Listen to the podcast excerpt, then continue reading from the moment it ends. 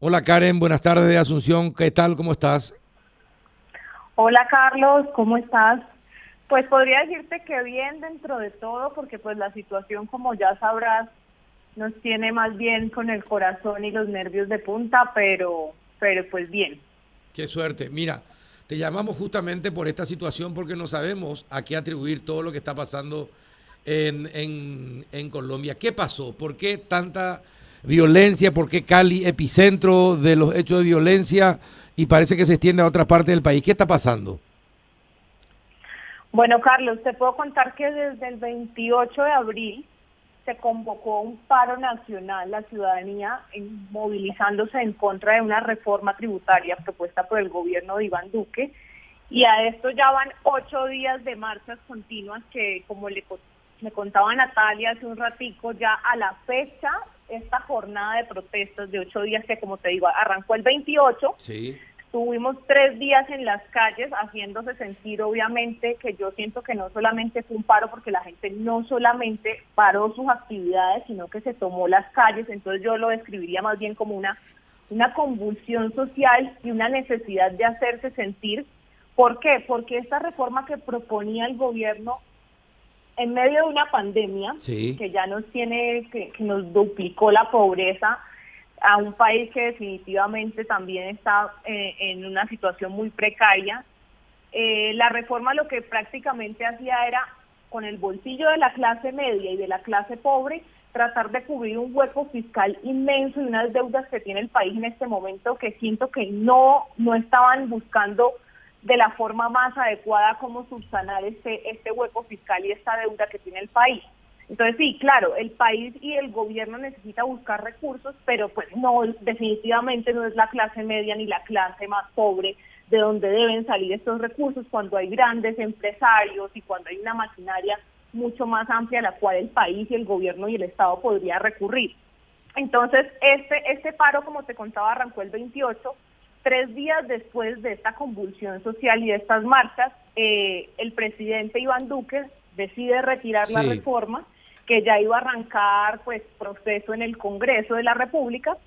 Sin embargo, durante esos tres días hubo 19 fallecidos víctimas de violencia y de enfrentamientos con la policía, que es lo que ha desatado ya a la fecha ocho días más de, de manifestaciones porque definitivamente no hay garantías para expresarse. O sea, la gente salió a protestar en contra de una reforma, en contra de una de unas leyes que ellos no sienten que, la, que los representen y que más que nada los están afectando y por el contrario lo que recibió por parte del gobierno fue sacar a las calles la policía y el SMAT que es todo este escuadrón antidisturbios que respondieron agresivamente a una protesta que estaba siendo mayoritariamente pacífica. Ahora, pero, eh, a ver, eh, hay informaciones que nos llegan, por eso te llamábamos para reconfirmar, pero hay informaciones que hablan eh, de incendios provocados por los manifestantes en comisarías en Bogotá, con policías adentro que afortunadamente pudieron escapar. Ahora, ¿se volvió violenta también la manifestación o solamente la policía sigue con, con la violencia? Carlos, es que cuando uno está en una manifestación pacífica y hay tanta gente congregada en un mismo espacio, soy consciente que se presta para un montón de, disturbios y malentendidos. En este caso, ha habido infiltrados que también están provocando, pues se han, se han aumentado también los atrapos, porque como en, en un mismo espacio tanta gente, obviamente la mayoría de gente que convoca y que asiste, está yendo con la intención de protestar en contra de una reforma y en contra del gobierno, pero a esto se, le suma mucha gente oportunista también que aprovecha pues estos grandes espacios y estas grandes multitudes para hacer de la suya. Yo podría decirte que la gente que ha convocado y la gente que ha hecho parte de estas protestas mayoritariamente lo ha hecho de forma pacífica. Lo que pasa es que también a la hora de querer dispersar o de controlar, lo que se ha visto es un abuso de de la, de, por parte de la policía y del SMART. Ahorita yo le estaba comentando a, a Natalia también que a la fecha, o sea, desde el 28 de abril hasta ayer 5 de mayo, eh, por parte de la plataforma Temblores ONG están registradas 37 víctimas de violencia homicida por parte de la policía. O sea, entiendo también que se hable y obviamente no hay que dejar de lado que se han tomado, los vándalos también han tomado supermercados, han atracado pues puntos de comercio, eh, lo que han dicho de la toma de los CAIs, pero es una forma también de reaccionar, porque los que iniciaron la violencia, o sea, la ciudadanía no tiene armas, eh, la ciudadanía no es la que está disparando en este caso, los que iniciaron la violencia fue, fue por parte de la policía y de estas instituciones que definitivamente se, pasaron de la raya porque no es lo mismo un golpe de un puño a una bala, no es lo mismo una patada, no es lo mismo, o sea, un atraco, un, un puño, un, unas manifestaciones definitivamente no se dispersan con balas, o sea, esa no es el accionar ni, ni debería ser el proceso de las instituciones. Hay muchas otras formas y para eso pues también.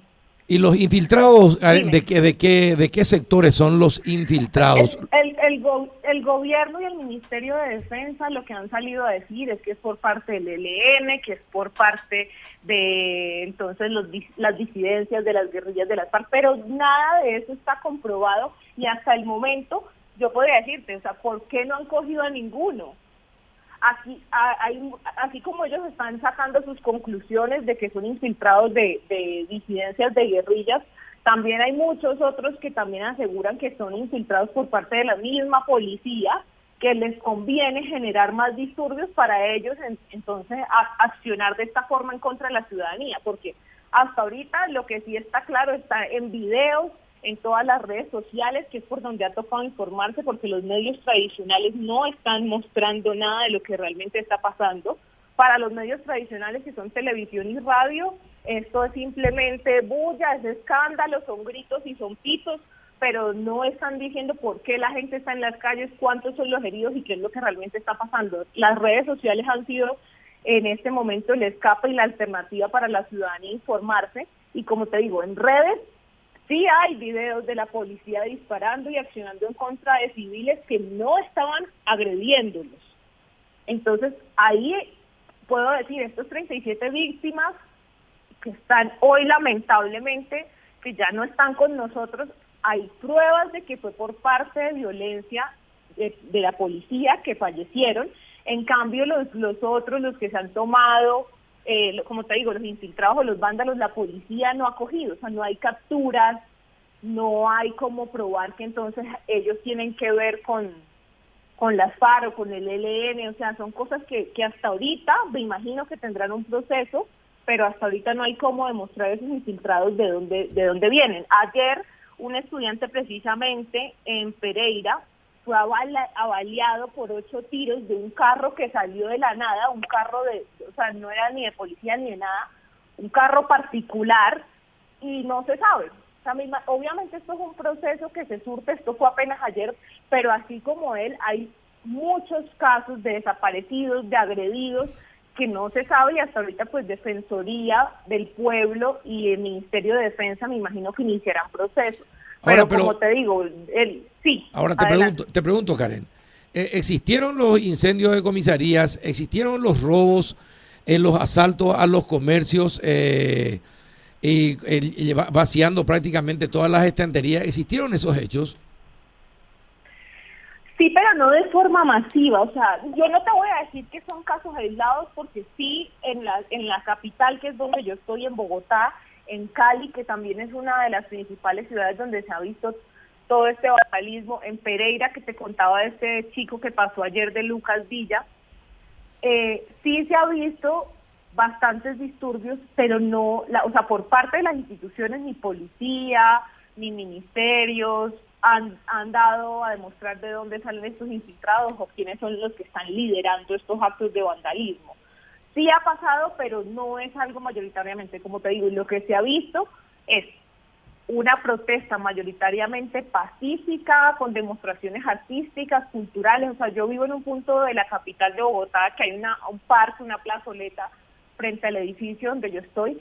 Y pero el día de ayer, por ejemplo, ayer 5 de mayo, ya era el día número 8 de, de manifestaciones y estuvieron todo el día tomándose la calle, no pasó absolutamente nada, Yo he hecho parte dos o tres días en la medida de lo posible también de las manifestaciones y te puedo decir que en los lugares y en los sitios que yo he estado es mayoritariamente con bailes, con cantos y demás, pero no he visto, o sea, sí que yo te diga, estábamos al frente de una tienda y se metieron y, robaron y vandalizaron, no. Entonces yo podría decir que mayoritariamente lo que se ha visto es pacífico, aunque sí se han dado casos en los que se toman, pues lamentablemente los vándalos se aprovechan de, de estas multitudes y también hacen de las suyas.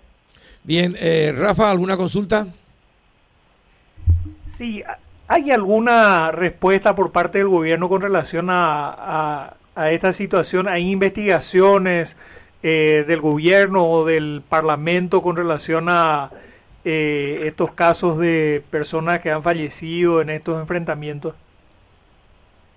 Sí, pues Defensoría del Pueblo ya ha sacado como un listado de los de los chicos que lamentablemente han fallecido porque mayoritariamente son jóvenes, todos jóvenes universitarios. Acá tengo pues los casos recientes eh, de Nicolás Guerrero de 22 años, Jefferson Alexis también de 33 años, Jason Andrés Angulo de 24 años, o sea, ya se está haciendo seguimiento de esto, pero lo que les decía, o sea, los casos que ya están registrados y que pues no solamente por parte de las instituciones, sino también de organizaciones de derechos humanos, son los casos que de los enfrentamientos con, con policía y SMART que asumimos pues que habrán habrán sanciones o esperamos pues que lo más importante y creo que lo que también ha, salido de todo este paro es que tiene que haber una reforma en estas instituciones, en policía y el, y el SMAT, porque definitivamente ellos no están preparados o no están asumiendo de manera correcta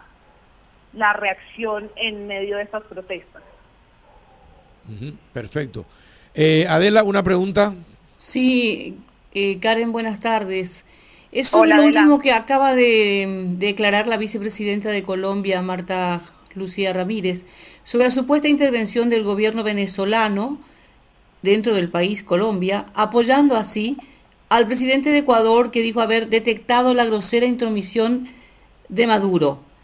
Eh, la destrucción está prácticamente planificada, financiada para destruir a Colombia. ¿Por qué te pensás que eh, están emitiendo estos conceptos? y estas opiniones? Pues principalmente este gobierno, al ser pues mucho más hacia la derecha y el centro, está buscándose, eh, pues desde mi percepción, está buscando también culpar a toda esta incidencia izquierda, pero eso actualmente no está demostrado. Acá hay también un líder opositor del gobierno, que es Gustavo Petro, y ellos también han intentado culpar desde el gobierno a que él ha sido el que ha incitado las las movilizaciones y las protestas, pero definitivamente es la ciudadanía que está completamente frustrada con este gobierno que no ha dado resultados, que principalmente está proponiendo unas reformas y unas leyes que, como les decía, afectan directamente el bolsillo de la clase media y la, y la clase pobre entonces ellos están intentando buscar culpables, pero la indignación y la frustración de la ciudadanía son los que los tienen en las calles. No, esto no está patrocinado ni motivado por ninguna ideología política. O sea, en las calles están izquierda, derecha, están, están todos, están todos, y nunca se había visto eso así, ni en el paro de 2020 ni 2019. Y como les decía, en medio de una pandemia, aquí en la capital la ocupación estaba la semana pasada del 90% en las UCIs y sin embargo la gente está en la calle, con el virus en la calle exponiéndose, pero está haciéndose sentir porque está inconforme con el gobierno. Y eso no lo está pagando ningún lado, eso no lo está patrocinando ni Maduro, ni Petro, ni ninguna ideología política. La gente de verdad tiene una indignación y se está haciendo sentir es por eso, porque quiere un cambio. Perfecto, Karen. Muchísimas gracias eh, por eh, pintarnos un poquito lo que está aconteciendo en Colombia y ojalá que llegue nuevamente la paz y se tranquilicen los ánimos. Un fuerte abrazo desde la distancia. Vale, Carlos, muchísimas gracias, Carlos, Adel y Rafael. Un abrazo y que estén bien. Gracias por preocuparse también por este lado.